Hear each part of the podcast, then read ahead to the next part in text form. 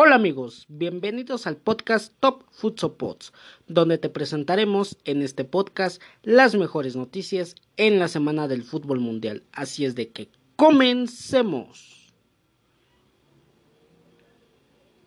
Como primera noticia de este capítulo vamos a hablar acerca de las noticias Food Noti Food, donde te hablaremos en esta sección acerca de las mejores noticias en la semana del fútbol mundial.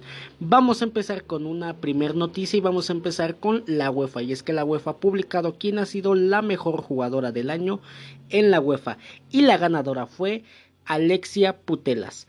Eh, de por sí, el Barcelona tenía, bueno, más bien eh, UEFA había puesto a, tres este, aspirantes, eh, las tres de por sí eran azulgranas, eran del de Barcelona femenino, eh, se esperaba que la ganadora pues fuera obviamente de, de índole del Barcelona, la, la, clara ganadora fue Alexia Putela, se lleva el, el trofeo, el galardón a mejor jugadora de, de la UEFA del año, gracias también a esto de que también Barcelona Barcelona femenino obtiene su primera Champions League. Eh, Alexia fue eh, pilar eh, indiscutible, fue una jugadora clave para que Barcelona femenino consiguiera este logro en, en sus vitrinas, esta, esta Champions League por primera vez. la jugadora del Barcelona se impuso a, su, a sus dos igual compañeras de equipo, a Lake Mertens y a Jenny Hermoso. En la votación en una entrega de premios claramente monopolizada totalmente por el Barcelona femenino en una temporada verdaderamente fantástica no solo para Alexia sino también para Mertens y para Hermoso y Barcelona en general. Eh, mediante una entrevista le preguntan a, Alexia eh, qué, qué, es lo que espera para futuro y ha dicho de que tanto ella como Barcelona en general van por más. Esto es lo que lo que ha dicho eh, Alexia. A mi parecer es una de las mejores jugadoras a nivel en, eh, a nivel femenino, a nivel fútbol eh, mundial, una de las mejores jugadoras. Eh, la verdad es de que el fútbol femenino ahora ha estado hablando en tono azulgrana, ha estado gritando que es totalmente del Barcelona. Claramente está que las fueron tres nominadas del equipo de Barcelona a mejor jugadora de la UEFA y repito la ganadora fue Alexia Putelas. así ya es oficial. Alexia Putela se convierte en nueva ganadora de la jugadora del año por la UEFA.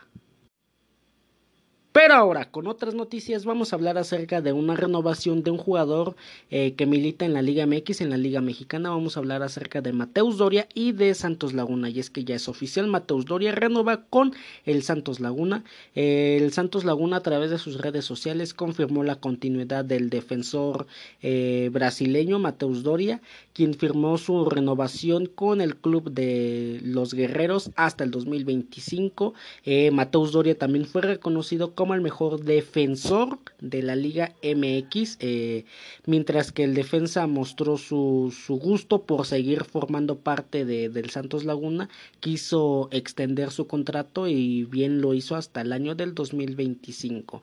Eh, Mateus Doria me parece que ha sido de lo mejor que ha exhibido Santos Laguna en este torneo y en torneos anteriores, eh, por ahí también de lo mejor que ha exhibido Santos Laguna es este Cervantes, por ahí Diego Valdés, por ahí Muñoz, en la delantera igual Mudo Aguirre, eh, también eh, no hay que demeritar al capitán eh, Acevedo, que ha sido de lo mejor en, de lo mejor en la portería a nivel, este, a nivel de torneo local, uno de los mejores porteros que sin duda futuro puede llegar a pelear un puesto titular en la selección mexicana de fútbol.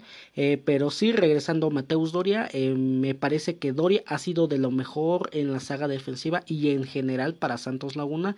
Y me parece que aquí Santos Laguna hace lo adecuado en renovar a su defensa titular, a su defensa que hace dupla por ahí con Félix, este, pero sí, me, me parece que Mateus Doria de lo mejor en general para Santos Laguna, por ahora ya es oficial, Mateus Doria ha renovado con el Santos Laguna hasta el 2025.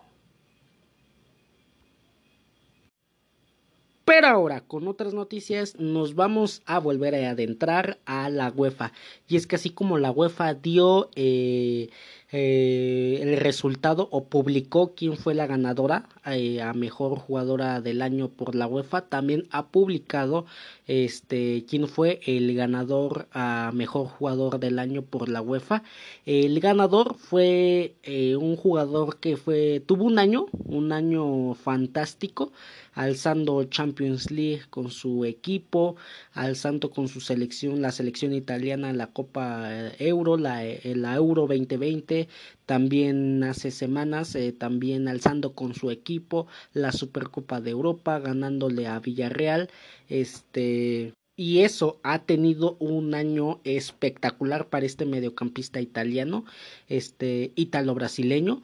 Eh, juega aún así para la selección italiana, eh, ya es oficial. Jorginho se convierte en nuevo ganador del galardón a mejor jugador del año por la UEFA. El italiano se impone a su compañero de equipo en Golocante y a Kevin De Bruyne en la votación.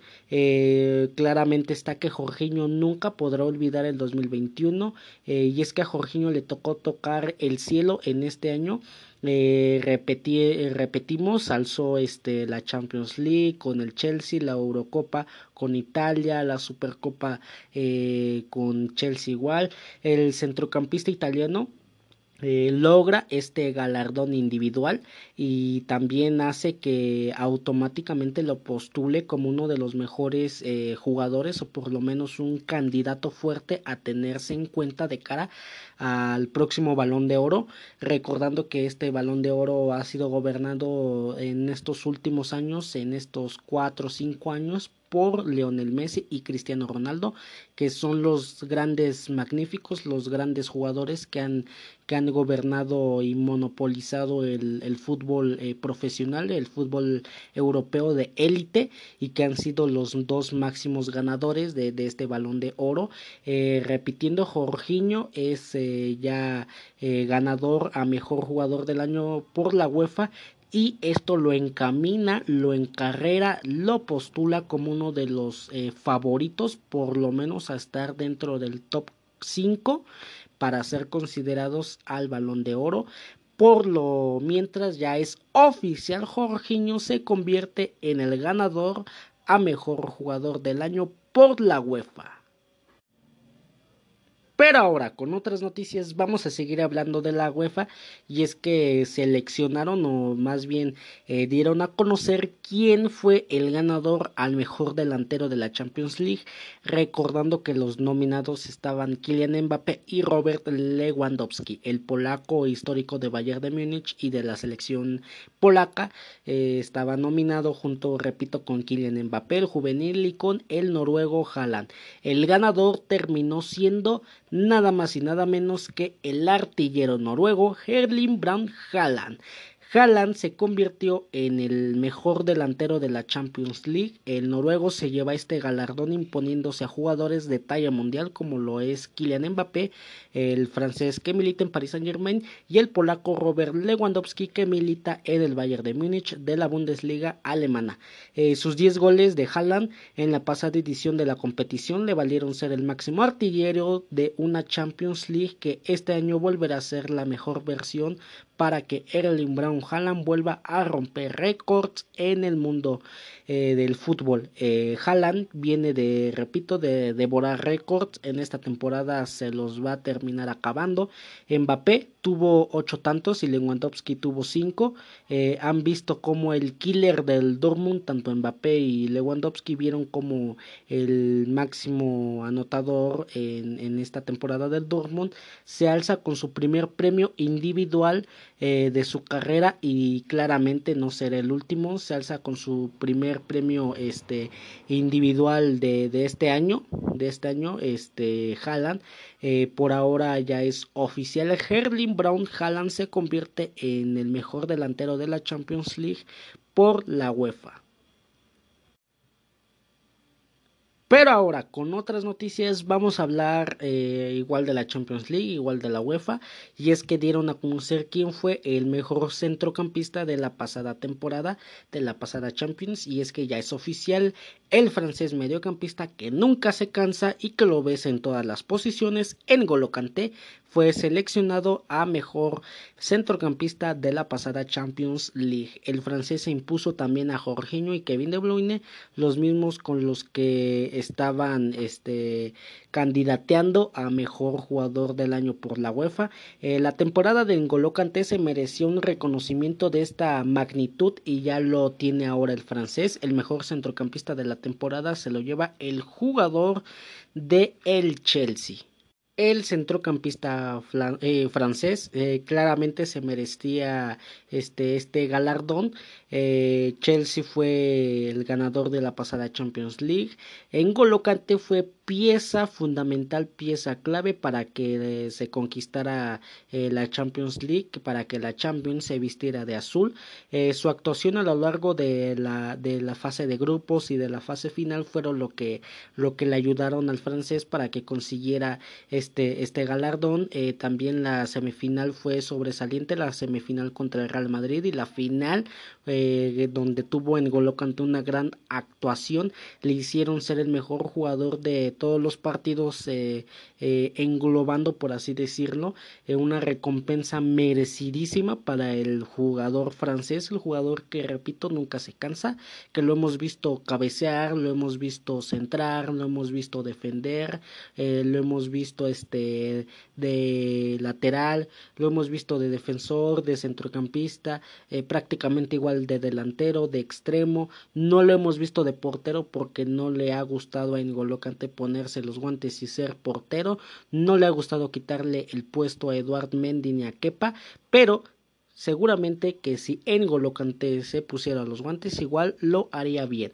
Eh, repito, N'Golo de lo mejor para el Chelsea, no en el mediocampo, sino en general, desde que llegó en, al Chelsea se, eh, se llevó, se robó todos los reflectores, eh, un jugador sumamente humilde, eh, un jugador sumamente que tiene una clase de talla mundial y ahora ha sido justamente reconocido, ahora ya es por el momento oficial, en Golo se convierte en el mejor jugador de la Champions League por la UEFA.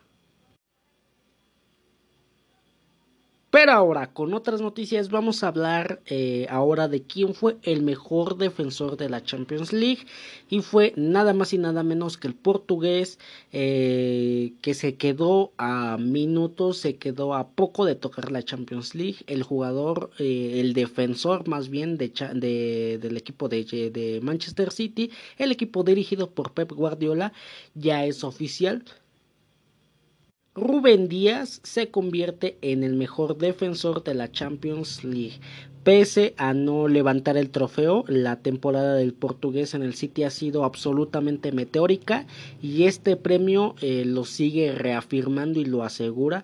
Eh, la temporada de Rubén Díaz ha sido absolutamente sensacional desde que llegó al City procedente del Benfica eh, de, de, Porto, de Portugal. Más bien, así Rubén Díaz ha demostrado que su nivel ha subido uno por uno hasta llegar a tocar un nivel increíble ha sido también el mejor jugador de la Premier League. Eh, una temporada para Rubén que sin duda no olvidará y que le hace ser eh, a estas alturas el mejor central prácticamente del mundo pese a no lograrse a levantar, pese a no lograrla levantar eh, la Champions League, eh, recordando que los nominados junto a Rubén Díaz era eh, Rudiger de Chelsea y el experimentado español Aspilicueta. Rubén Díaz era el único defensor de Manchester City, aún así terminó ganando, terminó imponiéndose al alemán y al español. Rubén Díaz, desde que llegó al Benfica, a mi parecer se ha convertido en un pilar para Pep Guardiola en un pilar para llegar a la final de la Champions League, para incluso conquistar eh, eh, la Premier League, eh, para ganar partidos importantes, ha, demostrado capitanía, personalidad, gallardía, sobre todo Rubén Díaz en partidos importantes y me parece que Rubén Díaz justamente tiene este merecido galardón individual en donde por el momento ya es oficial. Rubén Díaz se convierte en el mejor defensor de la UEFA Champions League dado por la UEFA. Pero ahora, con otras noticias, vamos a hablar acerca de el mejor portero y es que el mejor portero estaba eh, estaban nominados más bien tres porteros eh, excepcionales tres porteros que sin duda eh, pueden llegar a, a hacer y a tocar la, la auge pueden llegar a tocar el cielo eh, estaba nominado Eduard Mendy, estaba nominado Thibaut Courtois, el, el belga de Real Madrid, y Ederson de Manchester City. El ganador finalmente y oficialmente ha sido Eduard Mendy.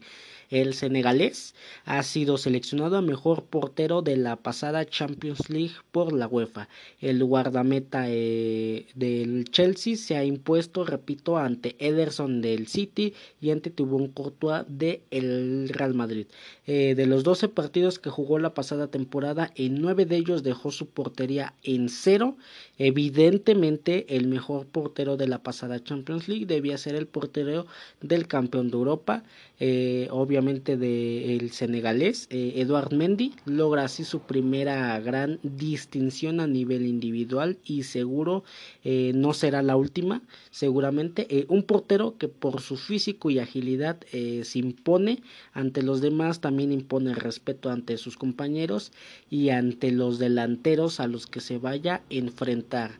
Eduard Mendy me parece que desde que llegó desde la Ligue 1 de Francia aquí a la Premier League no ha bajado su nivel, ha sido, ha sido de lo mejor en, en Chelsea, llega, le quita su puesto al español a Kepa Rizabalaga, eh, de por sí Kepa venía delicadón, tocadón en la portería, no venía haciendo buenas actuaciones el Chelsea necesitadísimo de un portero que, que le diera seguridad, que saliera bien eh, jugando bien este, por las bandas, eh, que jugara bien con los pies, algo que Eduard Mendy hace bien. Eh, dicho y hecho, llega a la final con Chelsea, la gana este, de la Champions League, en la Premier League, este, si bien no fueron como tal campeones, sí, sí hacen una Champions League muy pero muy muy buena. Repito en la Premier League eh, no fueron campeones pero sí hacen una Premier muy buena eh, una distinción individual para el senegalés muy importante eh, por el momento ya es oficial. Eduard Mendy es seleccionado como el mejor portero de la Champions League por la UEFA pero ahora, con otras noticias, eh, ya no tocando ya más el tema de la UEFA, ya con el último, eh, lo último que dijimos del senegalés de Eduard Mendy, eh, con eso cerró la, la, UEFA sus distinciones.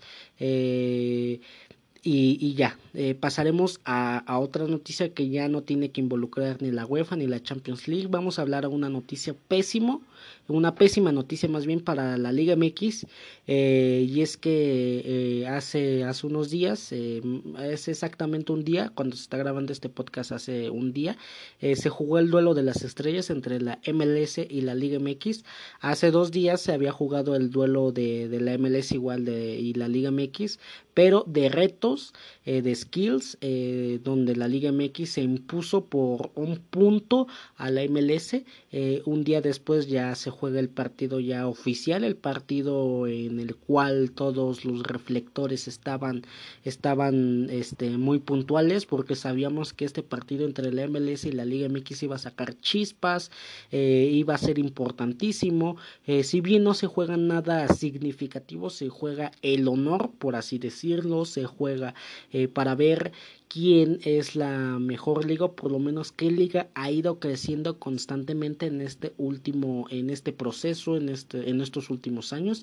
Eh, lamentablemente, Eh, la Liga MX pierde en penales un partido regular, un partido regular, sí, un partido de nivel de nivel futbolístico profesional, un partido que sí aceptable, eh, pero hasta ahí. No fue un partido en donde levantara eh, se levantaran los aficionados del asiento. No fue un partido que en donde todas las portadas eh, a nivel mundial las los tuviera de este partido como como noticia principal. Repito fue un partido aceptable y no más. Eh, fue un partido que sí hubo espectáculo, pero hasta ahí no hubo, repito, jugadas importantes. Eh, tuvieron que llegar hasta los penales eh, porque no, no, no, se, no hubo más goles, solamente hubo dos goles en total, un, un gol para la Liga MX y un gol para el MLS. El MLS se queda con el primer juego de las estrellas contra la Liga MX. Después de 90 minutos con poco espectáculo, repito, y muchas rotaciones. El partido se fue a la serie de, de penales, este, en donde en tiempo regular empatan 1 a 1.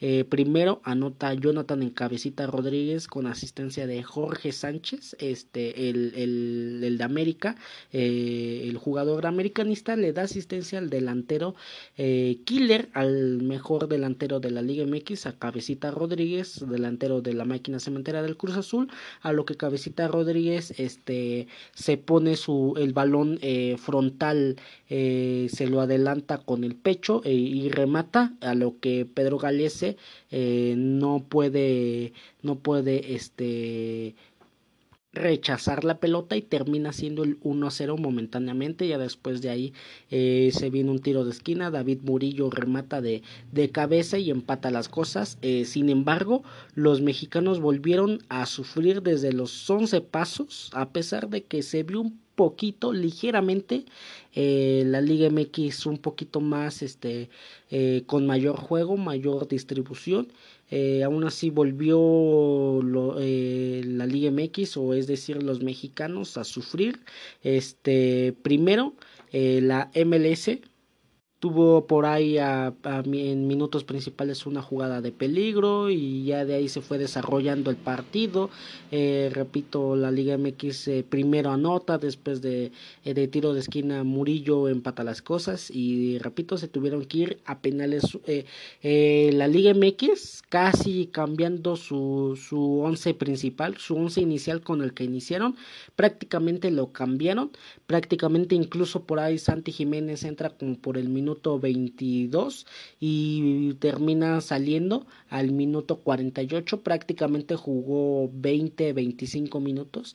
Eh, jugó inicialmente como 9 Ibáñez el delantero de Pachuca después repito entra Santi Jiménez después de ahí entra Funes Mori y, de ahí fue eh, Reynoso rotando y rotando. Me parece a mi parecer que este partido no se toma con con, con, tal, eh, con tal seriedad porque se fue rotando. Si bien le quiso dar Reynoso minutos a todos los jugadores que dígase no viajaron en balde por así decirse que no viajaran en balde le quiso dar minutos a todos los jugadores pero me parece que en ese en ese afán de querer darle minutos a todos los jugadores eh, no planeó bien eh, su táctica y terminaron jugando, repito, primero un once inicial, después eh, eh, acabando el primer tiempo terminó otro once inicial y ya para los penales fue otro once,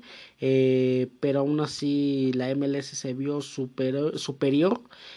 primero en los penales, vamos a repasar los penales, el primer cobrador fue por parte de la Liga MX, Rubén Zambuesa, jugador de, del Toluca, en donde lo cobra bien, al medio y, no hay más. Después de ahí lo cobra un jugador de la MLS, Demir eh, Kreilach, igual lo cobra en medio. Este, de ahí le tocaría eh, a Funes Mori. por parte de la Liga MX. Funes Mori le tira un poco en medio. El portero, este, el portero de, de seleccionado del MLS, el portero estadounidense, termina parando el balón a pesar de que el portero se, se lanza hacia su lado derecho eh, ataja el balón rasguña el balón con sus con sus pies repito ya que Funes Mori lo tira en medio y sin mucha potencia por eso es de que el portero estadounidense puede rechazar el balón Después de ahí se viene Daniel Sayoy, en donde convierte el penal. Momentáneamente iban 2 a 1. Se viene un jugador de,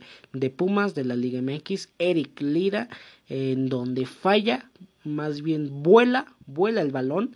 Eh, y termina fallando, fallando el penal. A mi parecer, Eric Lira podría llegar a ser este un gran jugador en un futuro, pero no era su momento de tirar un penal. Me parece que habría otros jugadores en donde podrían tirar el penal. Eh, por ahí estaba este otros jugadores con, con experiencia, eh, pero termina, terminan eligiendo a Eric Lira y falla el penal. Después de ahí, Eduardo eh, Atuesta, eh, igual de la, MLS, igual falla el penal. Momentáneamente teníamos vida en, en ese momento, iban 2 a 1. Después de ahí se vino un jugador de las Águilas del la América, en donde Salvador Reyes termina fallando el penal. Eh, para ese entonces, igual momentáneamente 2 a 1 iban los penales, después de ahí eh, se vendría el experimentadísimo ex de Manchester United y ahora jugador de eh, Orlando, me parece, de Orlando City. Nani, eh, se vendría Nani, en donde si anotaba el penal se acababa el partido. Sin embargo, Nani falla el penal, falla el penal. Por ahí Nahuel Guzmán, que era el portero que estaba atajando los penales, hace, hace su trabajo. Y tanto con Atuesta como con Nani, que son los que fallan el penal, termina, termina pesando Nahuel Guzmán. Eh, repito, Nani hace, hace cansado el partido y falla el penal. Después de ahí se vendrá Luis Romo. Eh, Luis Romo anotando un penal fantástico, no tomando mucha carrera, con calma. Eh, eh, el portero estadounidense se avienta hacia su derecha, Luis Romo lo, lo, cambia el balón hacia la izquierda, Luis Romo engañando al portero estadounidense y cobrando un penal fantástico, como lo sabe cobrar Luis Romo.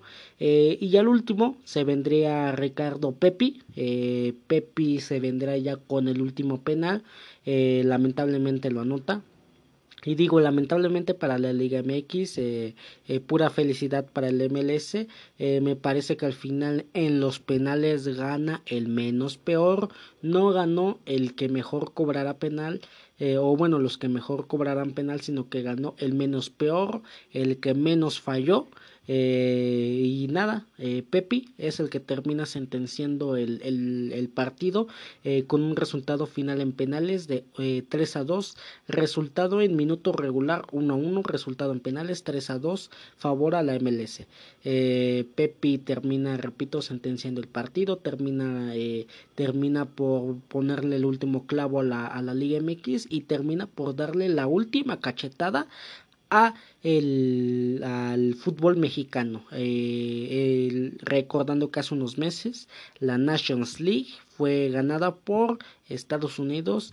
Eh, la final fue México contra Estados Unidos. Por ahí Andrés Guardado en la Nations League tuvo el empate, pero eh, el portero estadounidense paró el penal y la gana Estados Unidos. La Nations League de ahí la Copa Oro. La Copa Oro Estados Unidos con un equipo B, incluso hasta C, este termina ganando la Copa Oro.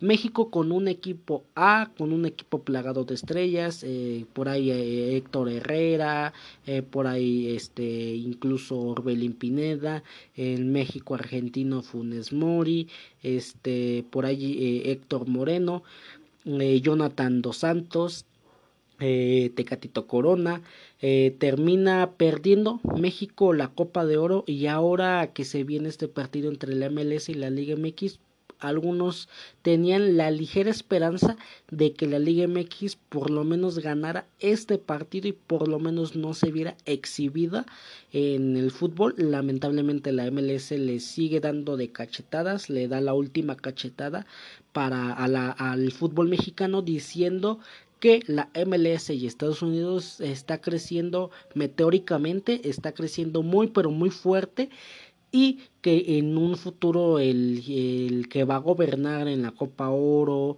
eh, cuando se enfrente MLS Liga MX, va a gobernar eh, la MLS, eh, Estados Unidos va, va, a gobernar la CONCACAF, a lo que parece, y me parece que México tiene que empezar a trabajar mucho más en la Liga MX en cuestión de que le dé más importancia a los talentos juveniles, a los talentos como lo que ya vimos en en los Juegos Olímpicos sub-23.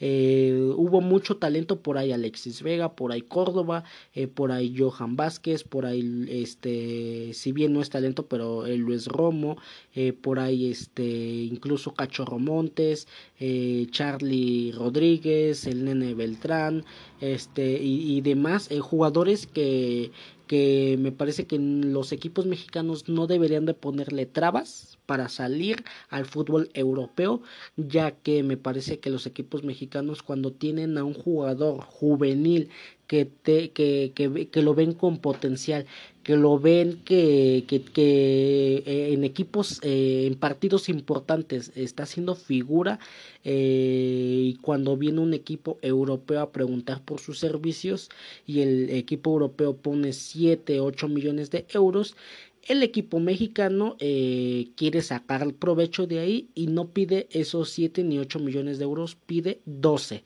Cuando el equipo europeo le da los 12, el equipo mexicano le aumenta otros dos o otro, otros 3 millones para seguir sacando provecho eh, y, al final el equipo europeo se termina desesperando porque si bien es un joven que está teniendo buenas actuaciones puedes eh, irte a otra liga a una liga argentina una brasileña o una propia MLS en donde puedes conseguir a un joven por menor cantidad.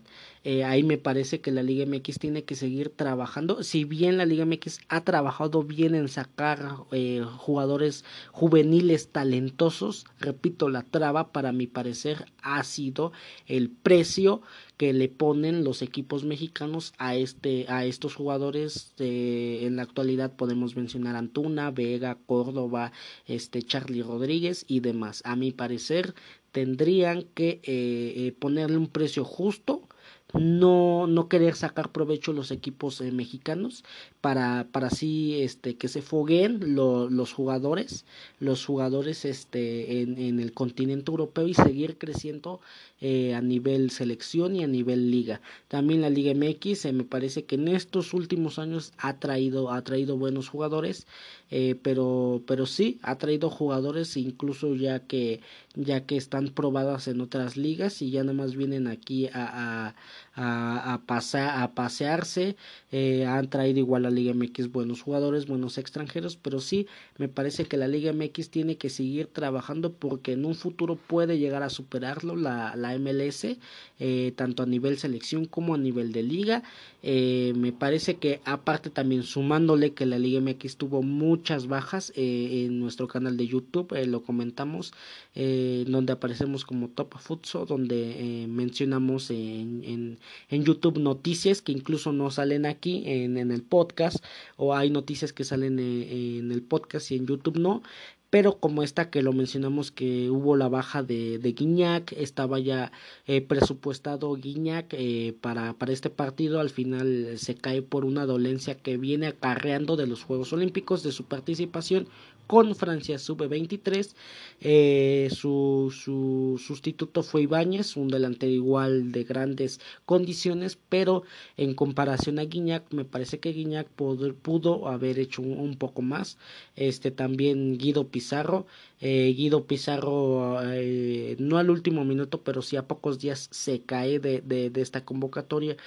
su sustituto fue, fue Salas, también por ahí Sánchez, que si bien Sánchez fue de lo mejor, eh, fue igual sustituto, eh, por ahí fue el sustituto de Navarro, este por ahí igual Gallardo que fue un gran jugador, igual se cae eh, antes de este partido, su sustituto fue Kevin, Kevin Ramírez de Pachuca y también Chapito Montes, Chapito Montes se termina cayendo, su sustituto fue por ahí eh, Orbelín Pineda, si bien Orbelín Pineda igual haciendo una gran actuación, pero me parece que, que pudo, que sin esas este, lesiones, pudo la Liga MX superar eh, al MLS, sin embargo no es excusa porque los sustitutos fueron bien elegidos, eh, pero aún así, repito, la MLS termina imponiéndose en tanda de penales a la Liga MX y así ya es oficial la MLS eh, con un resultado final en tiempo regular de 1 a 1 y en tanda de penales por 3 a 2 le termina ganando a la Liga MX. Pero ahora, con otras noticias, vamos a hablar acerca de una noticia medianamente corta, pero me parece que importante para los aficionados, los aficionados de los Pumas de la UNAM.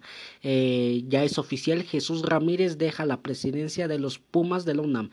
A través de sus redes sociales, Pumas emitió un comunicado donde confirma la separación de Jesús Ramírez como presidente deportivo del club universitario. Ha citado eh, Pumas de la UNAM, eh, repito, lo cito lo que la publicación que ha puesto en donde ha dicho Pumas esto.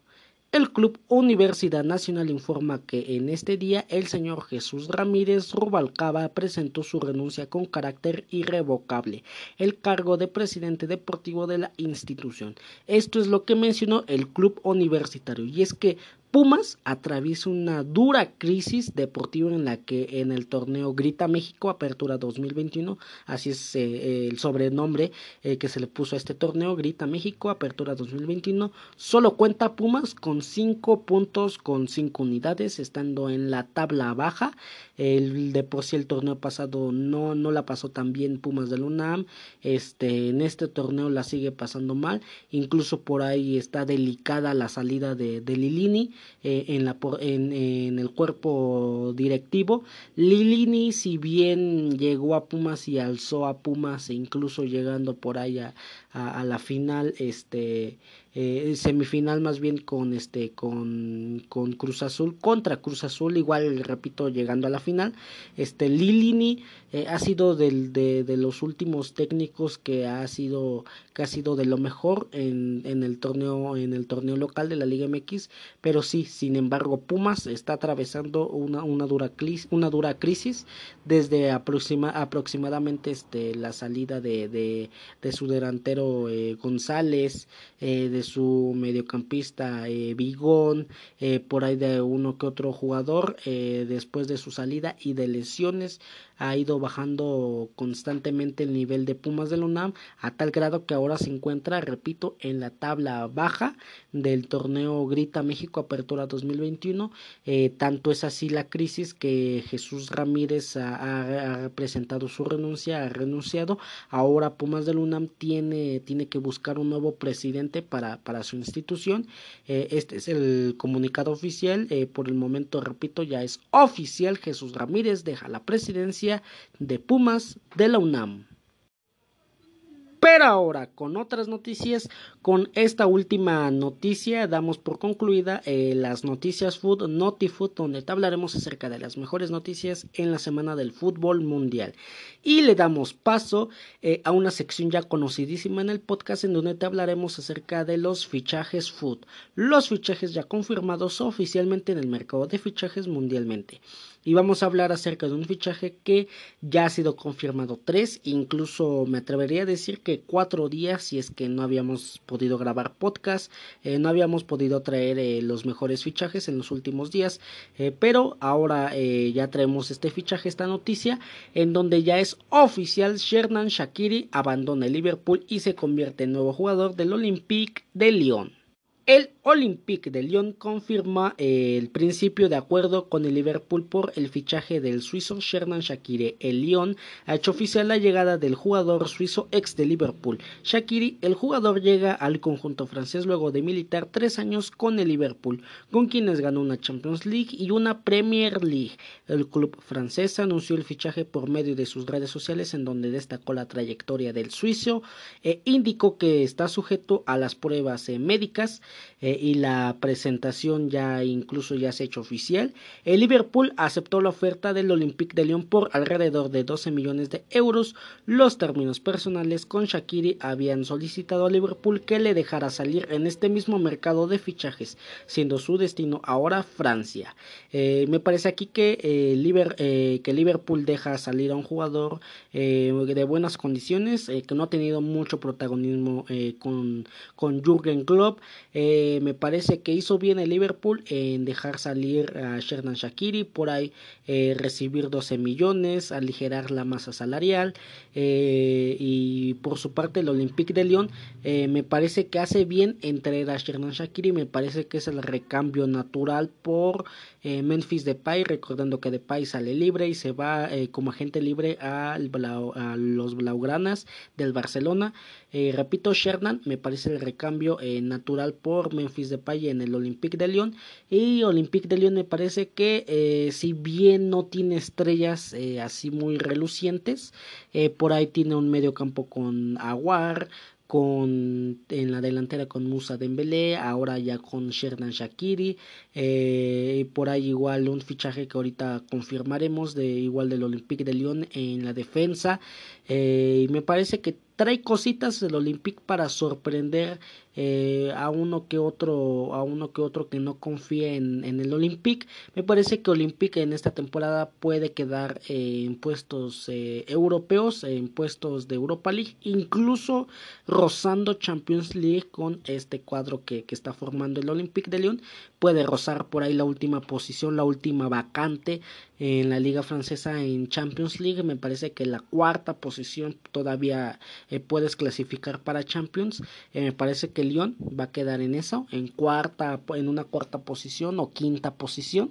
Eh, y nada, este fichaje me parece muy bueno, acertado para el Olympique de Lyon. Por ahora ya es oficial, Sherdan Shakiri por alrededor de 12 millones de euros se convierte en nuevo jugador del Olympique de Lyon. Pero ahora, con otras noticias, vamos a hablar acerca de otro fichaje foot ya oficial.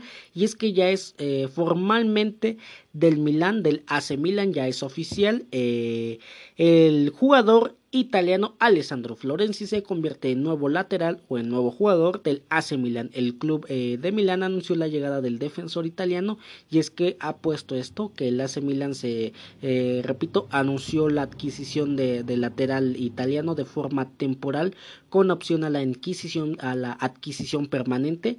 Las actuaciones deportivas de Florenzi del, en el AS Roma han sido eh, extremadamente buenas por lo que se ha definitivamente dedicado el Milan a, hacer el fichaje de, eh, de Alessandro Florenzi. El jugador se incorpora al club del AC Milan hasta el 30 de junio del 2022 y vestirá la camiseta número 25.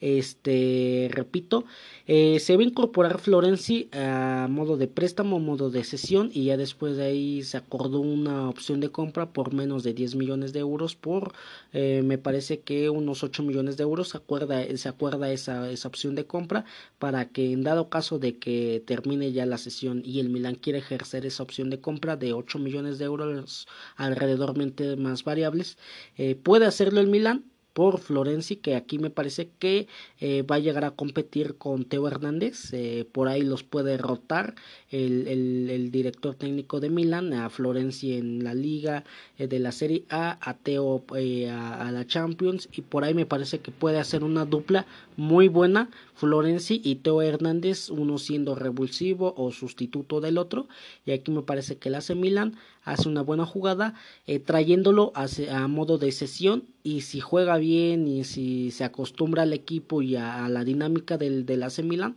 eh, ejercen esa opción. En dado caso que no, lo vuelven a dejar a ir a las Roma o a otro equipo y, nada más hasta ahí. Eh, por ahora me parece que fue un gran movimiento del AC Milan. Por ahora ya es oficial. Alessandro Florenzi firma con el AC Milan hasta el 30 de junio del 2022. Pero ahora, con otras noticias, vamos a hablar acerca de otro fichaje ya oficial y vamos a hablar acerca del Arsenal. Y es que el Arsenal hizo dos fichajes. Vamos a hablar del primero. Eh, ya es oficial, Martin Odegaard se convierte en nuevo jugador del Arsenal. El noruego eh, llega de nuevo a la Premier League, deja eh, los merengues del Real Madrid. recordando que la temporada pasada el Real Madrid se dio a Martin Odegaard al Arsenal. El Arsenal tuvo que devolver a, a Odegaard porque si mal no recuerdo no, no acordaron una opción de compra. Eh, de ahí el Arsenal tuvo que buscar al sustituto de Odegar. Eh, por ahí se, bajara, se barajearon nombres como Thomas Lemar. Por ahí incluso se barajeó a Aguar. Eh, incluso por ahí se barajeó incluso a Coutinho pero al final volvieron a contratar al mismo jugador, a Martin Odegar. Eh, Odegar llega al Arsenal, a los dirigidos por Mikel Arteta, por alrededor de 40 millones de euros. El cuadro blanco, es decir, el Real Madrid, se reserva un derecho de tanteo. Eh, esto quiere decir que en unos años futuros, 3, 4 eh, años, el Real Madrid puede volver a recomprar a Martin Odegar por una cifra acordada eh, en, este, en este pleno 2021.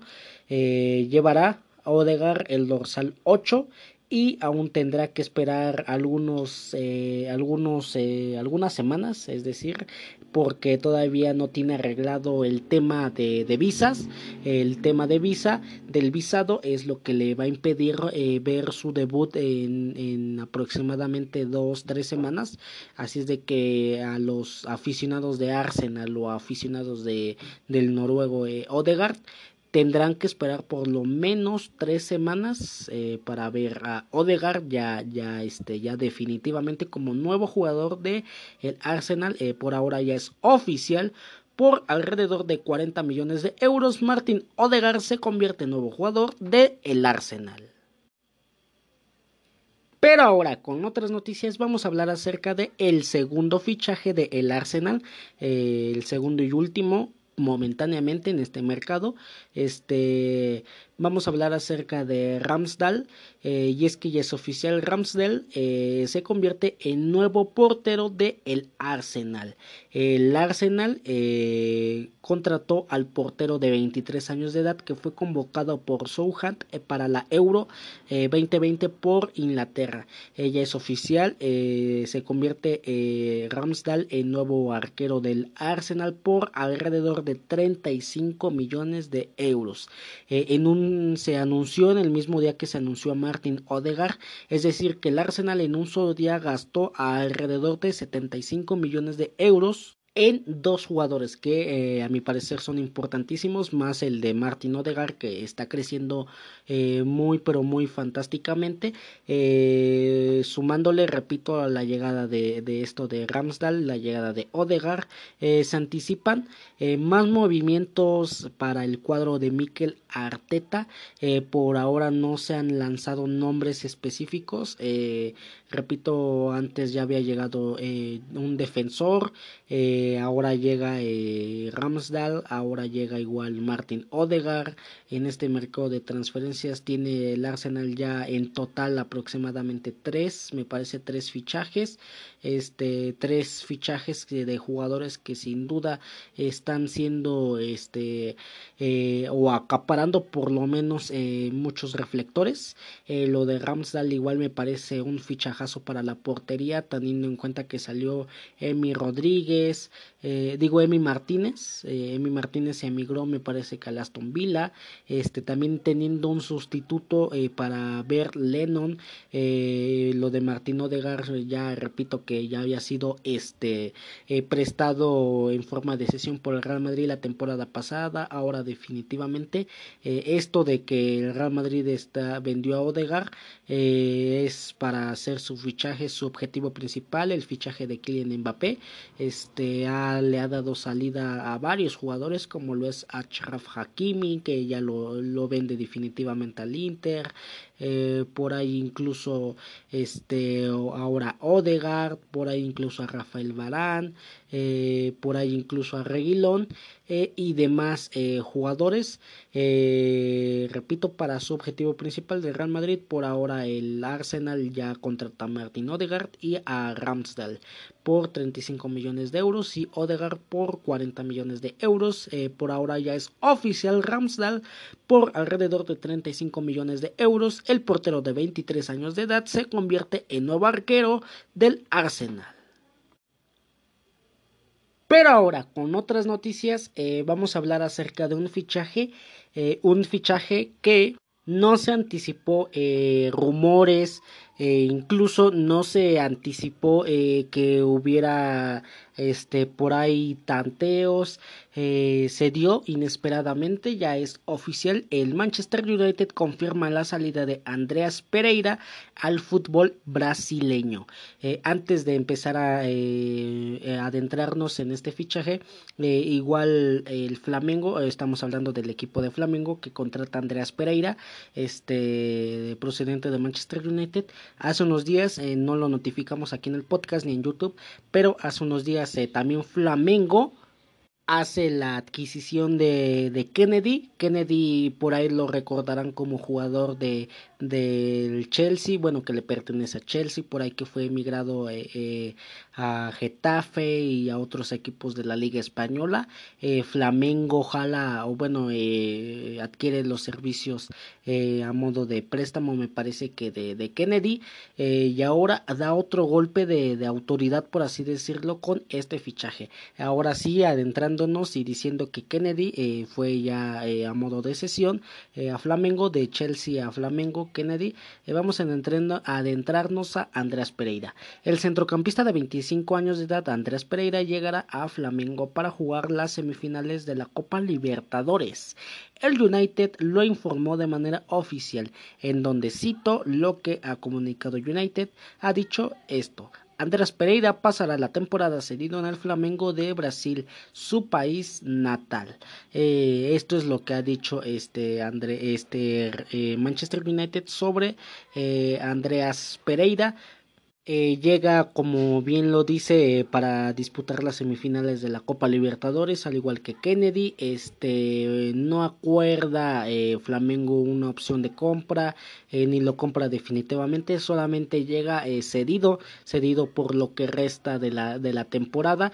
ya de ahí seguirá, seguirá este su camino en Manchester United. Por ahí Andrés Pereira eh, se rumoraba que, estaba interesado la Lazio eh, y otros equipos, eh, la Fiorentina incluso por ahí, el más interesado era la Lazio, pero al final termina saliendo Andrés Pereira del club inglés, termina recayendo en su país natal, Brasil, y por ahora ya es oficial, el Manchester United confirma la salida de Andrés Pereira a el Flamengo.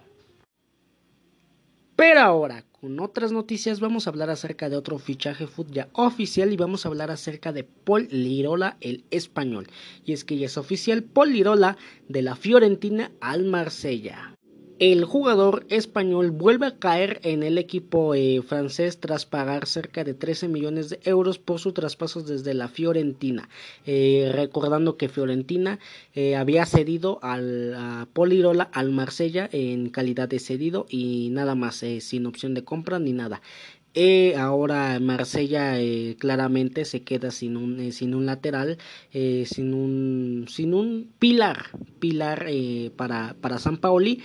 Marsella tiene que buscar a, su sustituto y, qué mejor que dejar de buscar y fichar nuevamente a Polirola, pero ahora sí definitivamente eh, firma eh, Polirola eh, por cinco años y está previsto que en esta misma semana ya pase el reconocimiento médico, ya se anunciado oficialmente el reconocimiento médico, repito, en esta misma semana ya, ya, va, ya va a estar concluido, incluso se estima que para cuando se esté publicando este podcast ya, ya, este, ya el reconocimiento médico de Polirola ya haya sido pasado exitosamente eh, y nada eh, aquí me parece que el Marsella sí no tuvo que buscar otro otro otro lateral porque Polirola lo hizo bien tanto en Fiorentina cuando le tocó como en Marsella cuando le, le tocó igual eh, un jugador que si bien el Marsella estuvo sumamente activo en, en, este mercado de fichajes. Me parece que, que trajo a jugadores de, de, de, talla media, por ahí Wendowsi, a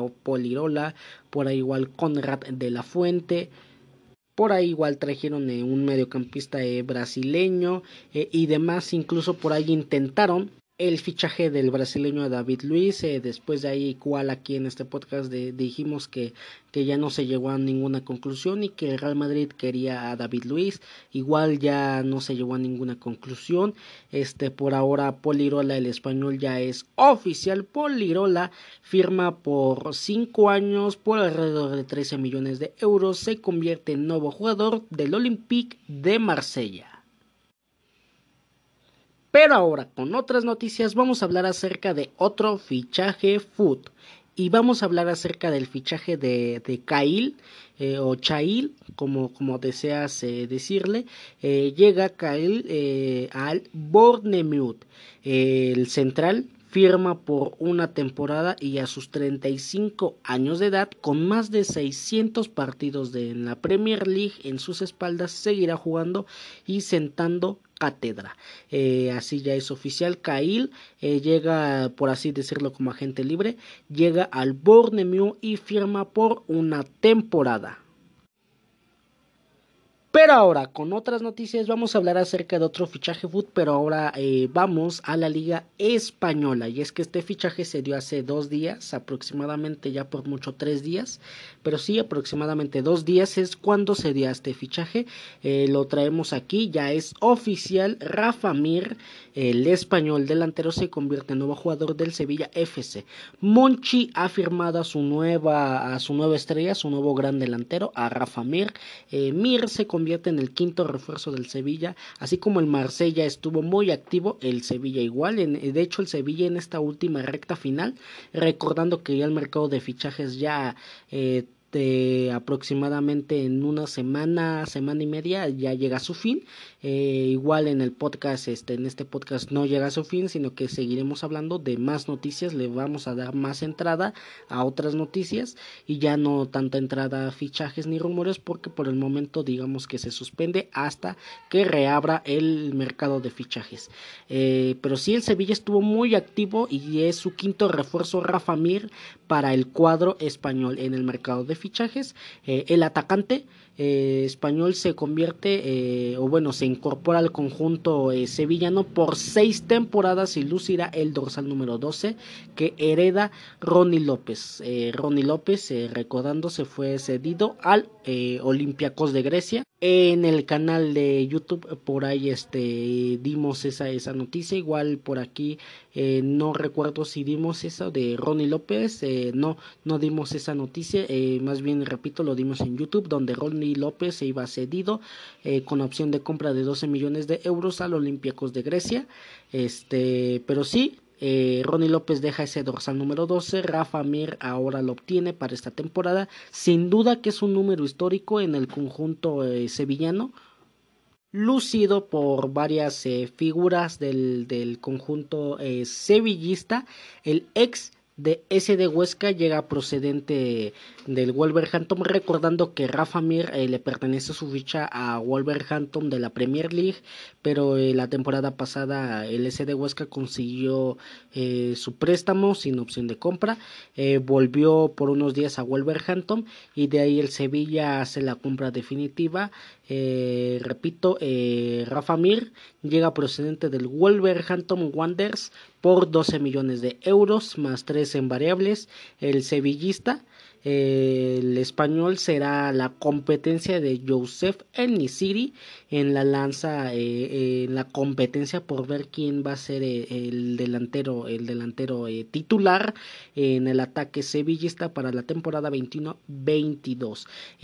a mi parecer puede ahí tener un sustituto Lopetegui, un sustituto de nivel mundial. Rafa Mir por ahí estuvo tentado por el Atlético de Madrid, incluso ese fichaje ya estaba en un 90% casi cerrado de que Atlético de Madrid traería a Rafa Mir, pero se cae al último momento, eh, por ahí igual Blajovic en el Atlético de Madrid se cae al último momento, eh, vamos a dar en unos minutos el fichaje de quién, de quién este se convierte en nuevo delantero de, de, este de, del Atlético de Madrid ya oficialmente, eh, por ahora ya es oficial Rafa Mir firma por seis temporadas y por alrededor de 15 millones de euros se convierte en nuevo jugador de El Sevilla. Pero ahora, con otras noticias, vamos a hablar acerca de otro fichaje ya oficial y vamos a hablar acerca de Wendell. Y es que ya es oficial, Wendell se convierte en nuevo jugador del Porto. Y es que Wendell eh, llega procedente del Leverkusen, el brasileño, ha sido anunciado como nuevo jugador de los Dragones, firma hasta el año del 2025. Y ahora eh, Wendell cambia la Bundesliga por la Liga eh, Portuguesa, cambia Wendell, ahora será nuevo jugador del Porto y, en los próximos días estará llegando ya al Dudragao, al estadio de Porto, eh, incluso en esta misma semana ya, ya, este, ya ha posado con, con la camiseta y, nada, ya es oficial, Wendell, procedente del Bayer Leverkusen, se convierte en nuevo jugador del FC Porto y firma hasta el año del 2025. Pero ahora con otras noticias vamos a hablar acerca del Olympique de Lyon. Y es oficial Emerson Palmeiri es cedido al Olympique de Lyon, el italiano campeón de Europa con Italia aterriza en Lyon a préstamo por el Chelsea. A pesar de los rumores que colocaban, colocaban a Palmeiri en el Milan, el italiano empezará una nueva andaduría en el fútbol francés. Eh, eh, aquí me parece que Lyon, eh, así como lo hizo con el fichaje de Sherdan Shakiri, que repito lo dimos al inicio de fichajes foot, me parece que aquí este, hace bien en conseguir a préstamo a Emerson. Este, no se habla de que se tenga una opción de compra eh, obligatoria o opcional, solamente es cedido, cedido por esta, esta temporada. También a, eh, esto de que fue cedido al Olympique de, de, de, Marsella, digo al Olympique de Lyon, este, el lateral también renueva su contrato con el equipo de Chelsea, con los dirigidos por Thomas Tuchel, lo renueva por, eh, por dos años más, es decir, hasta el 2023. Es renovado por el Chelsea y mandado a préstamo al Olympique de Lyon. Por ahora ya es oficial, el Olympique de Lyon eh, ha conseguido los servicios en forma de sesión de Emerson Palmieri. Pero ahora, con otras noticias, vamos a hablar acerca de otro fichaje ya oficial y vamos a hablar acerca del Atlético de Madrid. Y es que ya es oficial, el Atlético de Madrid tiene nuevo portero y de talla mundial.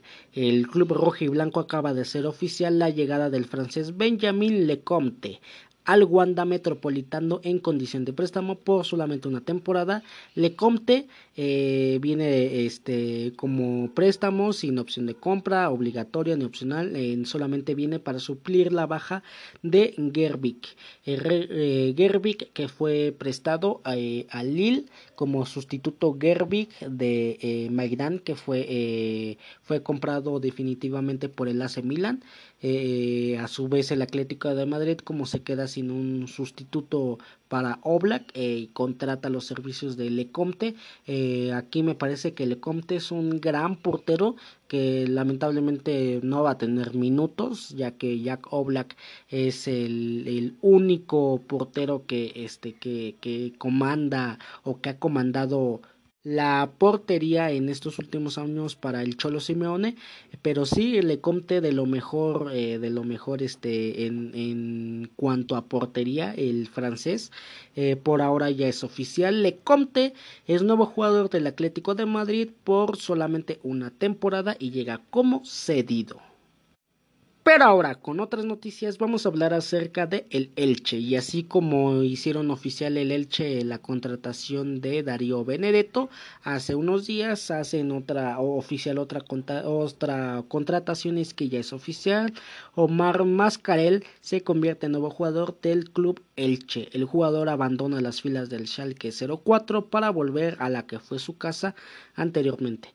Llega eh, Omar Mascarel como agente libre y firma por solamente una temporada con el club ilicitano.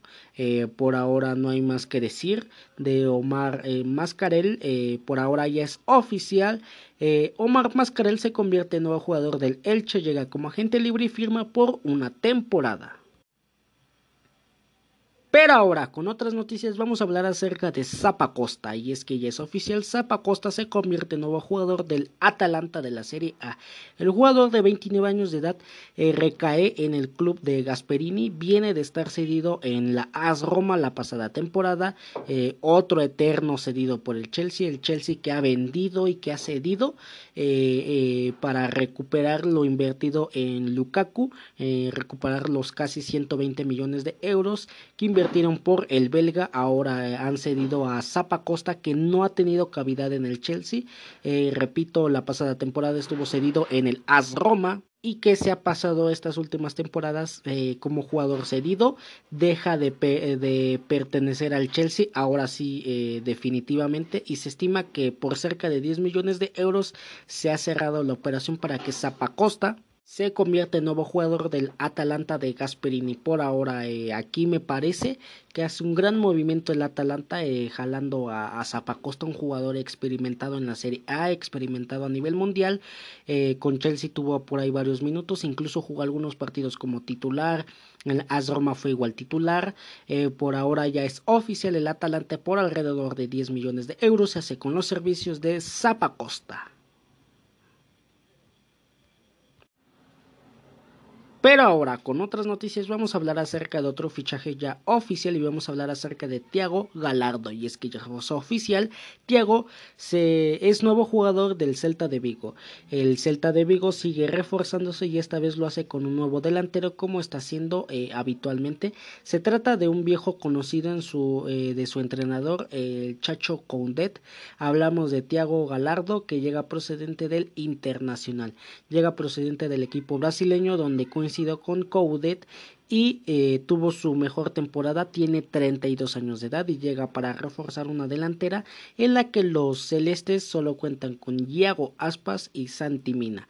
Eh, al principio Galardo llega para ser revulsivo, es decir, suplente, aunque podrá luchar con Mina por ser titular, con Iago Aspas pues eh, él es el delantero titular, por ahí Santi Mina es el que testerea, el que está un poco delicado, por eso mismo repetimos, Tiago Galardo puede ser, eh, puede competir con Santi Mina por ese puesto, por ese doble eh, puesto titular en la delantera.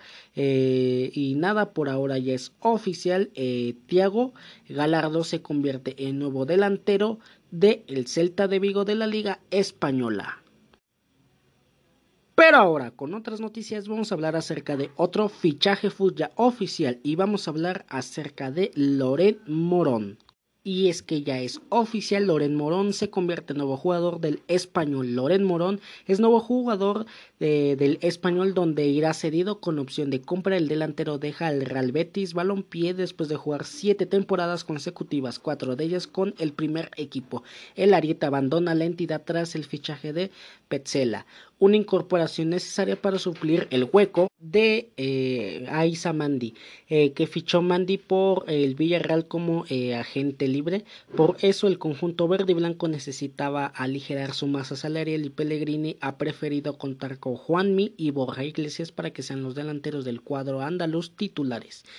Por eso mismo han preferido ceder a Loren, Modo, eh, Loren Morón al español. Eh, repito, tiene una eh, opción de, de, compra de un poco menos de 10 millones de euros, este, pero por ahora ya es oficial. Aquí el español hace un gran movimiento, eh, no hay más que decir, un buen delantero, aceptable delantero Loren Morón, eh, por ahora ya es oficial, Loren Morón se marcha como cedido con opción de compra al español.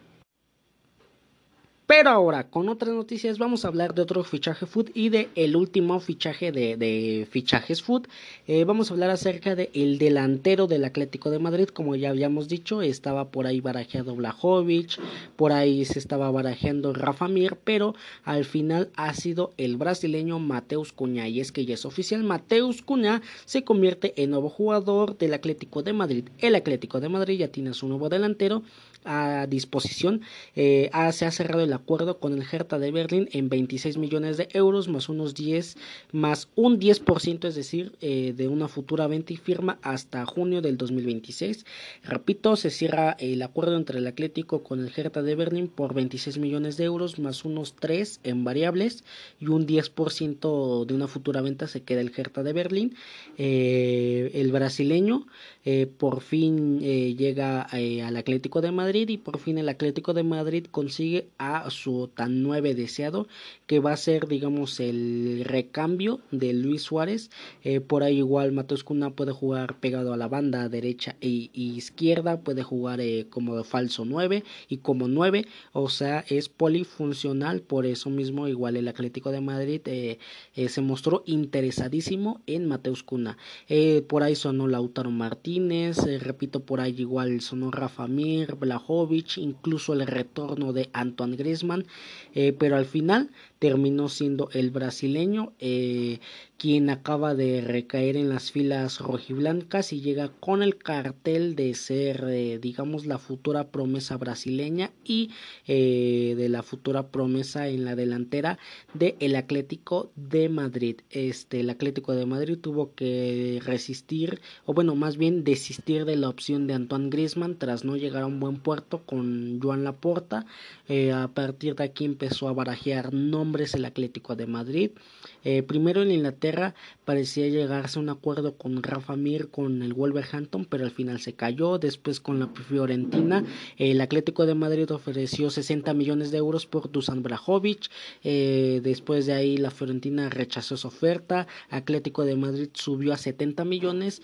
parecía que en un 80-85% ya estaba cerrado ese trato, pero al final eh, eh, en eh, Rocco, que es Comiso Rocco, que es este presidente de, la Fiorentina, salió a decir que Blajovic no se iba por menos de 100 millones de euros, a lo que ya Atlético de Madrid con sus 70 millones de euros tuvo que retirar la oferta por Blajovic. después de ahí intentaron con otras opciones, al final se, se decantaron por Mateus Cuna, repito, llegó por alrededor de unos 30 millones de euros, eh, firma hasta el 2026 y así ya el Atlético de Madrid deja de buscar delantero y deja de buscar un sustituto para Luis Suárez. Así ya es eh, oficial. Eh, aquí me parece que Atlético de Madrid hace bien en traer a, Mateus Cunha, que ha ido subiendo de nivel hasta llegar desde Brasil a Hertha de Berlín, de la Bundesliga, pasando igual por el Red Bull Leipzig eh, y, demás. Eh, ahora llega el Atlético de Madrid y nada, me parece que es un delantero de condiciones muy buenas y que en un futuro eh, me parece que lo va a terminar el Atlético de Madrid vendiendo a un, a un grande, por así decirlo, de, de Inglaterra o a un Barcelona o a un Real Madrid o a un Paris Saint Germain por más de 80 millones de euros porque tiene el nivel tiene la polifuncionalidad eh, y sobre todo tiene este tiene personalidad Mateus Cuna para ser una figura de, de, de, Brasil incluso por ahí para ser el sustituto de Neymar en Brasil eh, para ser la figura del Atlético de Madrid y nada. Por ahora ya es oficial. El Atlético de Madrid por alrededor de, de 30 millones de euros eh, contrata a Mateus Cuna y Mateus firma con el Atlético hasta el 2026 pero ahora, con otras noticias, con esta última noticia damos por terminado la sección Fichajes Food, donde te hablaremos acerca de los mejores fichajes en la semana del fútbol mundial que ya están confirmados oficialmente. Y le damos paso a la sección ya conocida en el podcast Rumores Food, donde te hablaremos acerca de los rumores que más están sonando en el mercado de fichajes eh, mundialmente. Vamos a empezar hablando acerca del Atalanta y del Paris Saint Germain. Y es que parece que el Atalanta preguntado por Arnaud Calimuendo en este mismo tramo final de fichajes. Y es que Calimuendo también está interesado en, eh, en Italia El reportero de Sky Sport Italia, Gianluca Di Marcio, ha dicho que el Atalanta ha venido a preguntar por el delantero de 19 años de edad con contrato hasta el 2024 con el PSG.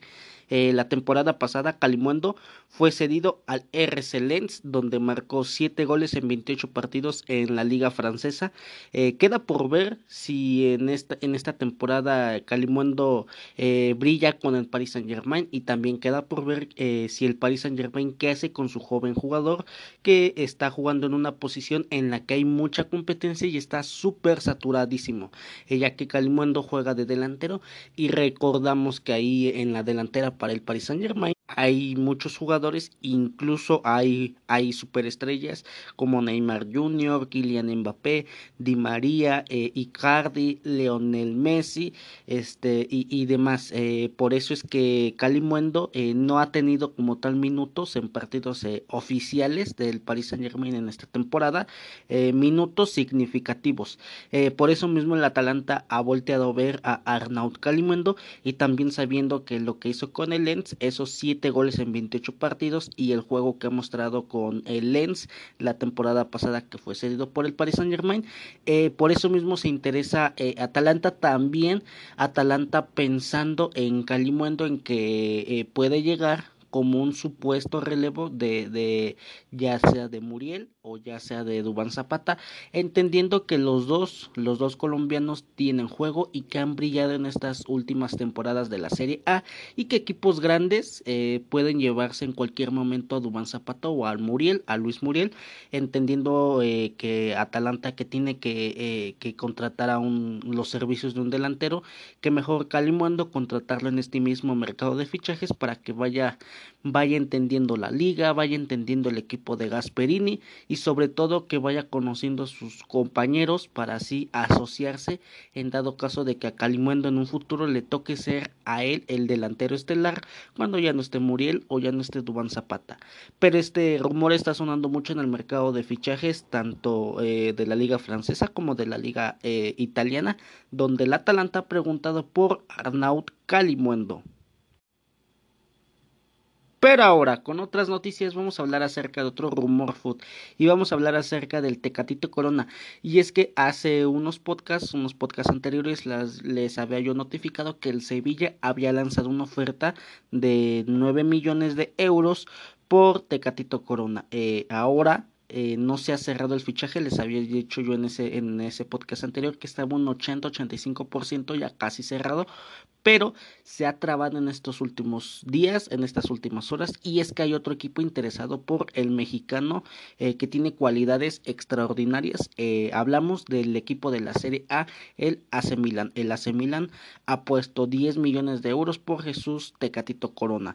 Eh, y es que hay un nuevo, hay un nuevo equipo por el mexicano, un equipo italiano. Parece que el Milan finalmente ha elegido al heredero de Hakan Kalonoglu. recordando que Kalanoglu, el turco, eh, era, era jugador eh, indispensable, por así decirlo, del el AC Milan. Eh, después de ahí queda libre Kalanoglu, no se llega a un, a un acuerdo total con el AC Milan y Kalanoglu decide eh, irse a su nuevo equipo al Inter de Milán, al acérrimo rival, en donde todos sabemos que el Milán y el Inter de Milán son, eh, son rivales en competiciones de la Serie A y en competiciones europeas. Eh, Kalanoglu no lo vio así y se fue al Inter de Milán pero pareciera que, la, eh, que el AC Milan ha encontrado eh, en Tecatito Corona ese suplente para Kalonoglu, eh, tanto por su, por su este, polivalencia por así decirlo. Kalanoglu jugaba eh, de delantero extremo izquierdo, delantero extremo derecho, eh, de falso 9, incluso también puede fungir como mediocampista eh, volante derecho, volante izquierdo, al igual que Tecatito Corona. Este, el nombre de Jesús Manuel Tecatito Corona es una pista que salió por sorpresa, probablemente propuesta por Paolo Maldini, por algunos intermediarios. Corona es un creador de juego que que sin duda te hace jugar de media cancha para en adelante. Por eso mismo el AC Milan se ha inclinado por Tecatito Corona. El Milan también puede ver eh, un poco facilitado eh, las negociaciones por la situación contractual de Tecatito Corona que tiene un acuerdo que expira con el Porto en el año del 2022, es decir, que su contrato solamente le queda un año, por eso mismo que le queda un año, eh, bajan por lo regular eh, los, los precios eh, estimados de un jugador, es decir, si el jugador le queda tres o cuatro años de contrato, puede valer 50 millones, pero cuando ya le queda un año de contrato puede llegar a valer 40, incluso 35 millones y para Tecatito Corona que sí ha tenido buenas actuaciones en la selección mexicana no. Y ha bajado un poco eh, su, su, nivel de juego ha bajado igual claramente en nivel de, de precio eh, y también recordando que le queda un año de contrato con el Porto. Eh, según la Gaceta de Sport el Milan ya ha enviado la primera propuesta económica para intentar hacerse con el traspaso de Corona en el menor tiempo posible. Los de AC Milan repito han puesto 10 millones de euros sobre la mesa nada mal para un jugador que ya que ya le queda menos de un año de contrato, es decir, en el 2022 le quedan aproximadamente cuatro incluso por ahí cuatro meses y medio. Eh, sin embargo, la demanda del Oporto parece ser un poco más alta. Los portugueses estiman a su mediocampista ofensivo en menos, eh, eh, bueno, en aproximadamente 13 millones de euros. el AC Milan ha dado 10. Veremos, veremos si el AC Milan sube su propuesta a esos 13 millones, y, a esos 13 millones o la sube a 12 millones y medio o veremos si el Sevilla sube su propuesta de 9 millones, eh, la sube y terminan llevándose a Tecatito Corona.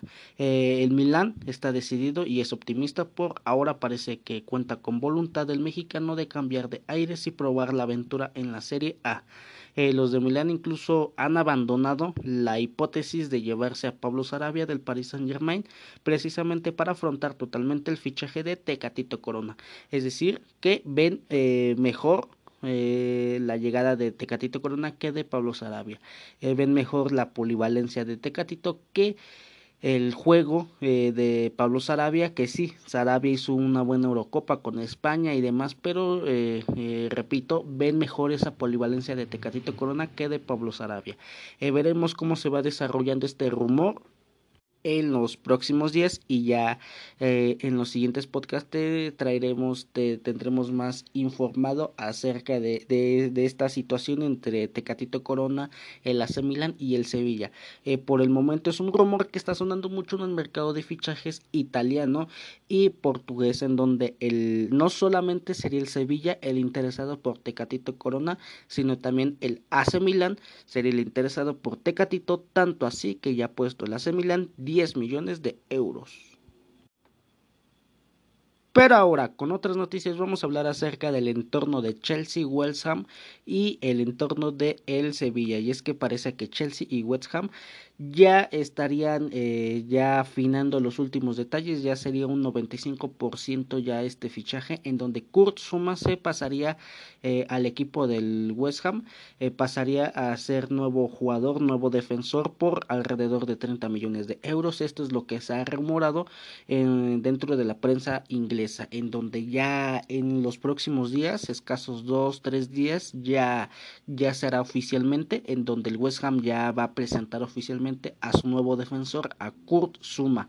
Eh, la verdad es de que Kurt Zuma se me hace un defensor muy bueno, que no ha tenido así muchos minutos eh, que pesen significativos en la defensa del Chelsea a lo largo de, las temporadas que, ha venido jugando pero me parece que Kurt Zuma un francés medio, un francés este defensor que sin duda a mí a mí a mí me parece bien le viene bien al West Ham eh, que por ahí puede tener tintes de media tabla eh, pero sí, me, me, parece que este es un gran fichaje para el West Ham.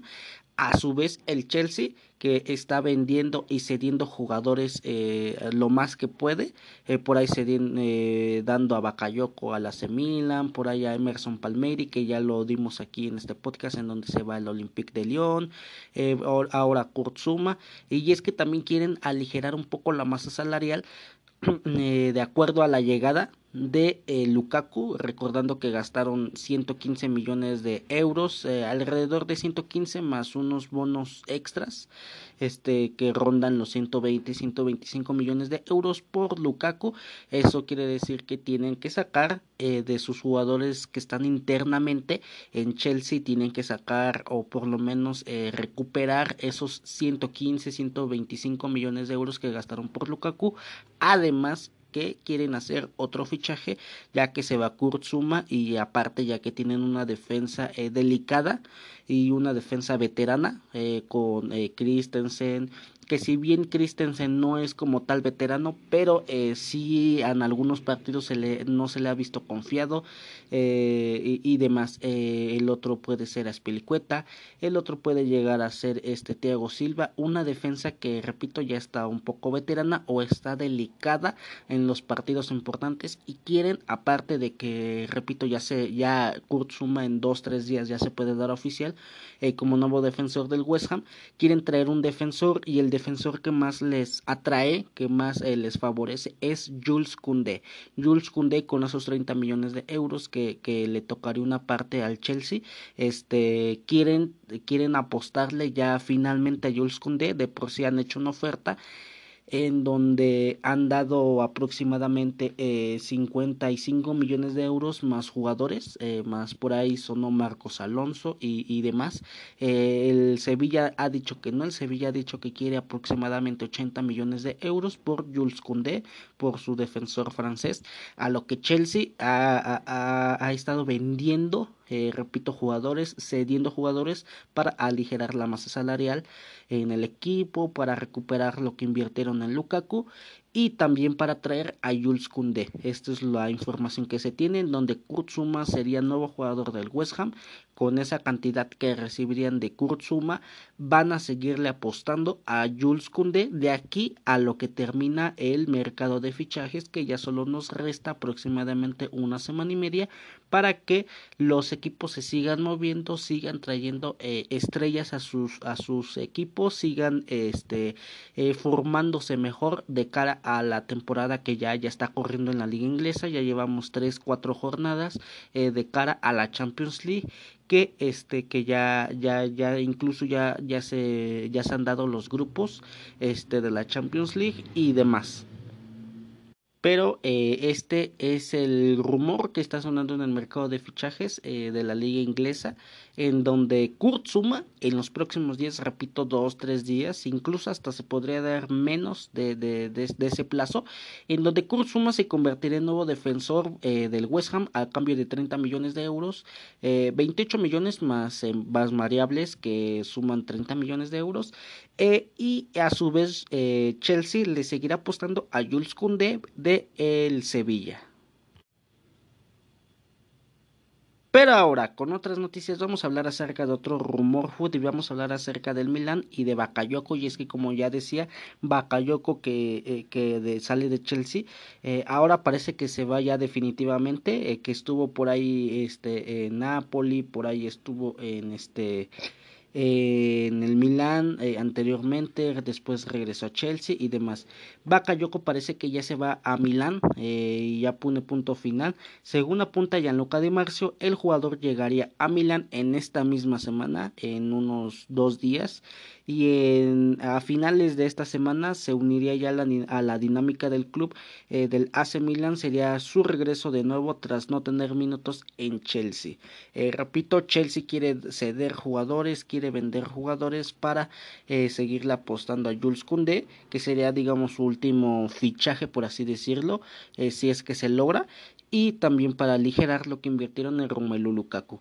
Esta es la información que se tiene en donde eh, parecería que Bakayoko en los próximos tres días, eh, incluso por ahí cuatro días, se convertirá en nuevo jugador del AC Milan llegará eh, tras no tener minutos en el equipo de Thomas Tuchel, en el equipo de Chelsea y nada, el mediocampista eh, francés se convertirá en nuevo jugador del AC Milan, este es el rumor que está sonando mucho en el mercado de fichajes italiano en donde Bakayoko se convertirá en nuevo mediocampista del AC Milan.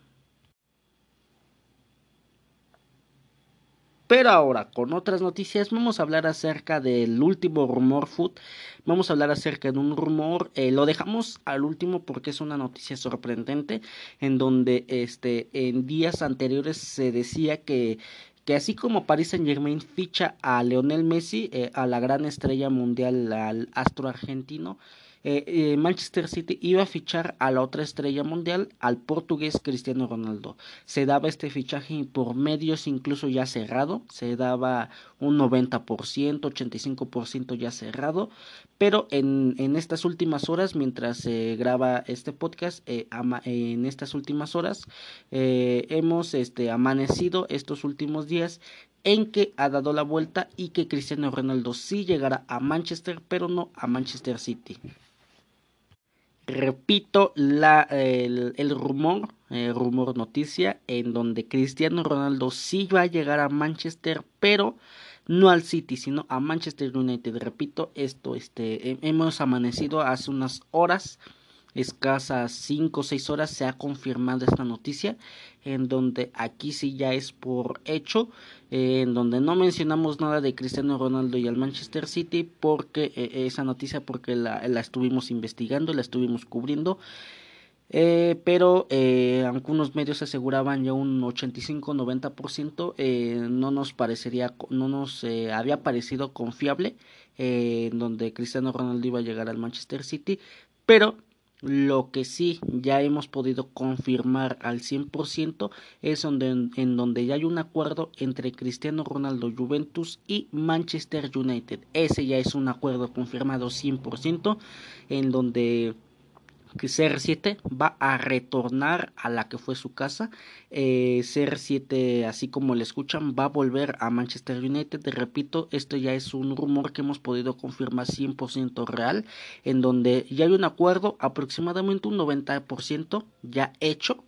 Eh, ya un 90% hecho porque ya faltan afinar los últimos detalles y que CR7 pase eh, el, el, examen médico.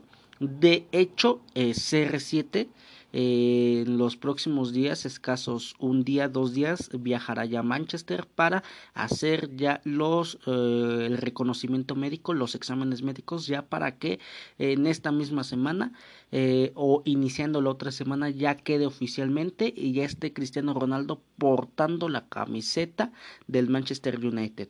Este, y es que ya es, ya es este rumor, parecería, repito, oficial en un 90%, en donde se ha confirmado que Cristiano Ronaldo eh, sería la última pieza para el Manchester United en este mercado de fichajes. Eh, CR7 va a poder llegar nuevamente a su casa, en donde CR7 y el club se han llegado un acuerdo. Eh, también entre clubes ya llegaron a un acuerdo eh, a la espera del reconocimiento médico, como ya, ya lo mencioné. Cristiano Ronaldo volverá a la que fue su casa y donde marcó 118 goles en 292 partidos. La oferta del Manchester United. Eh, vamos a hablar, Ira. Para empezar, Manchester City puso una oferta de 26 millones de euros. esa fue la oferta que hizo Manchester City para eh, por parte de de eh, repito en donde se dice que la oferta de primero del Manchester City fue de aproximadamente 26 millones de euros. Después de ahí eh, Juventus se decía que, que ya había aceptado. Juventus ya, Cristiano Ronaldo era, era el último que tenía que aceptar, incluso habían dicho que sí, que ya había aceptado Cristiano Ronaldo y demás. Eh, repito, después de ahí, eh, eh, horas después, presenta Manchester United una oferta no de 26 millones de euros, sino que de 28 millones de euros. Juventus claramente dice que sí y Cristiano Ronaldo dice super sí. el querer volver a Manchester, pero no con el Manchester City, que Cristiano Ronaldo estaba esperando oferta de del Manchester United, a lo que Manchester United hizo lo adecuado y presenté su oferta de 2 millones más. Claramente City, si hubiera querido, hubiera igualado, incluso superado esa oferta de Manchester United, este, a pesar de que City ya gastó con Jack Grealish, que hizo uno de los fichajes estelares y fichajes históricos eh, en la Premier League, eh, siendo eh, uno de, incluso siendo ese, ese fichaje este, el más caro en la liga inglesa, este, pero sí, aún así Manchester City todavía le quedaban millones para apostarle a Cristiano Ronaldo, pero claramente City sabía el Manchester City que no no podía competir con el United, no en lo económico, sino por así decirlo en lo moral, en lo histórico para Cristiano Ronaldo. Por eso mismo Cristiano Ronaldo se declina por este se, más bien se inclina por, por Manchester United este Cristiano Ronaldo al final termina decidiendo que se va a Manchester United. El contrato eh, el contrato de Manchester eh, de Manchester United por Cristiano Ronaldo va, va a ser de 28 millones de euros. Este ese traspaso es lo que informan desde Italia en donde sería esa oferta del de, Manchester United para que así CR7 vuelva al teatro de los sueños, nada mejor explicado que para la afición del United que va a volver a corear el nombre de Cristiano Ronaldo y va a volver a ver vestido eh, a Ronaldo con la camiseta roja. También se, se, ha podido ver, se ha podido eh, escuchar que el United, aparte de esos 28 millones de euros, el contrato, más bien la duración, eh, de lo que va a tener su, su estancia de CR7 en el Manchester United va a ser de dos años. Eh, repito, recapitulando, Manchester United eh, ha puesto la oferta de 28 millones de euros, a lo que Juventus ha dicho que sí, Cristiano Ronaldo ha dicho que sí, y esa transferencia de para que Cristiano Ronaldo emigre a Manchester va a ser de 28 millones de euros con un contrato de dos años. ese es el rumor, por así decirlo, que está sonando. Un rumor, repito, que ya hemos podido confirmar, ya es un rumor confirmado y aparte este el trato ya está en un 90%, repito, ya solo faltan que afinen detalles del contrato para que eh, esos 28 millones de euros pasen a ser ya eh, de la Juventus, eh, para que Cristiano Ronaldo tenga unos dos años de contrato con el Manchester United y este y, y nada, ya nada más falta, repito, que afinen detalles y el reconocimiento médico que en los próximos dos, tres días Cristiano Ronaldo estará viajando a Manchester para hacer el reconocimiento médico. Eh, varios varios este varios eh, aficionados ya esperaban eh, esperaban ver a Cristiano Ronaldo en el Manchester United porque en, en Champions League se cruza Paris Saint Germain y City. Hablaremos mucho más a fondo este eh, para el siguiente podcast acerca de, esto, de, estos cruces de la Champions League. Mucho más a fondo em, estaremos hablando. Eh, por el momento eh, esto es lo que se ha, se ha informado y, y, nada más hasta ahí. Repito más sin en cambio estaremos hablando más a fondo acerca de, de, de los cruces de la Champions League. Este y sí Manchester City se va a cruzar con Paris Saint Germain en el grupo en Champions League y el United a su vez este va a estar estuvo o más bien está en el grupo F en donde está con Atalanta, Villarreal, Young Boys y, propiamente Manchester United. Ese es el grupo que le va a tocar a Leonel Messi contra City, Leipzig y Brujas en el grupo A y el grupo F ya lo mencionamos le va a tocar a Cristiano Ronaldo. Eh, solamente que los dos lleguen eh, a semifinal o incluso a final se podrán cruzar o también veremos eh, cómo, cómo, los alinean la Champions pero sí eh, me parece que hasta semifinal o final se podrán llegar a cruzar tanto Manchester como Paris Saint Germain pero nada ese es el rumor que está sonando mucho en el mercado de fichajes de la liga inglesa y de la serie A en donde a tres días, escasos cuatro días, eh, ya veremos a Cristiano Ronaldo en Manchester y en cinco o seis días ya se hará oficial en donde Cristiano Ronaldo eh, se convertirá en nuevo jugador eh, del Manchester United a cambio de 28 millones de euros y va a firmar un contrato de dos años. Pero ahora ya hemos llegado al final eh, ya, ya con esta última noticia, con este último rumor, hemos eh, concluido el podcast, el rumor de Cristiano Ronaldo. Espero y les haya gustado y que eh, se hayan mantenido o quedándose más informado.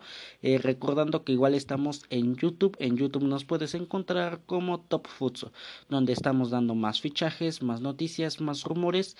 hay noticias, hay fichajes, hay rumores que salen en YouTube y en este podcast no. Hay noticias que salen en este podcast y en YouTube no, o hay noticias que salen en los dos medios. Eh, recomendar que eh, revisen los dos medios, tanto YouTube como el podcast, para mantenerse más informados acerca del fútbol mundial. Eh, espero y les haya gustado. Y nada, nada más esperando a que Cristiano Ronaldo en cuatro o cinco días ya sea oficialmente jugador del Manchester United. Eh, no queda más que decir que nos vemos en el siguiente capítulo del podcast y hasta la próxima.